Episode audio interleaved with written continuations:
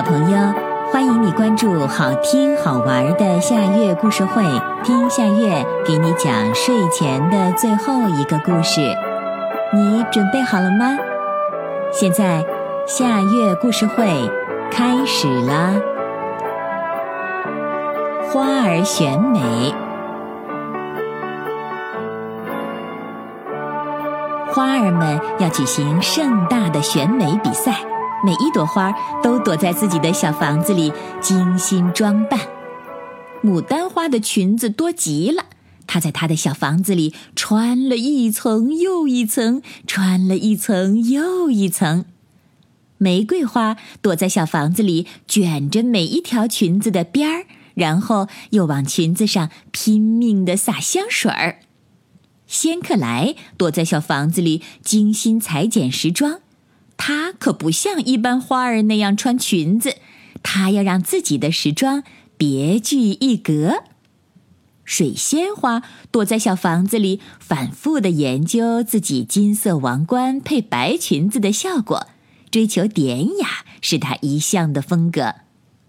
好啦，一切都已经准备就绪，打扮得漂漂亮亮的花儿们走出了自己的小房子。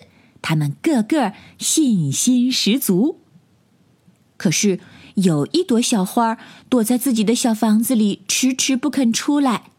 原来她没有漂亮的衣服，她的全部家当就是一条既不鲜又不美的短裙，那么窄，那么小，算不上真正的裙子，围在身上一点儿也不好看。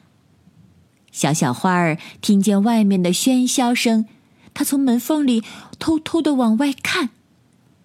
哎呀，罂粟花正摇曳着她那艳红镶白边儿的绸裙子跳西班牙舞呢。那华丽宽大的裙子翻飞着，把小小花儿的眼睛都晃花了。小小花儿这下更不敢出去了，她关紧了门，躲在房子里，焦急地说：“怎么办？怎么办？”像是一片回声，周围都传来了“怎么办？怎么办？”这样的叹息声。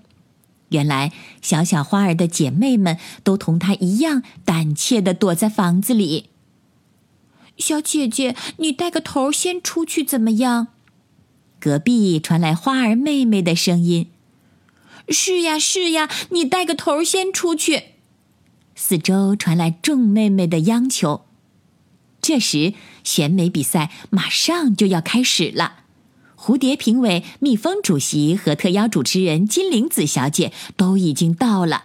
所有的花儿都着急的催促躲在房子里的小小花儿们快出来！怎么办？我们不出去会影响整个选美比赛。哦，这样吧，我喊一二三，我们同时出去。小小花儿鼓足勇气说。妹妹们都赞成，小小花儿深深的吸了一口气，大喊了一声：“一二三！”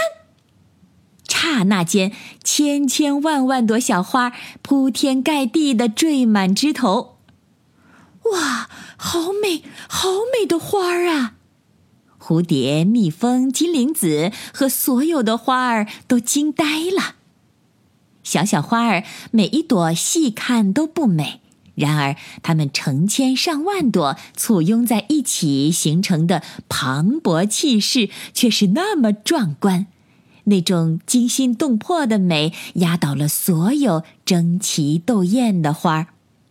小小花儿奇迹般的获得了选美比赛的冠军。一切都不是小小花儿能躲在小房子里预料到的。他们庆幸自己勇敢的走出了小房子，不管自己是多么平凡，只有走出了小房子，才能够去创造奇迹。小朋友，这个故事的名字是《花儿选美》，这也是今天的最后一个故事。现在到了该睡觉的时间，好好的睡一大觉，做个美梦。我们。明天再见啦，晚安。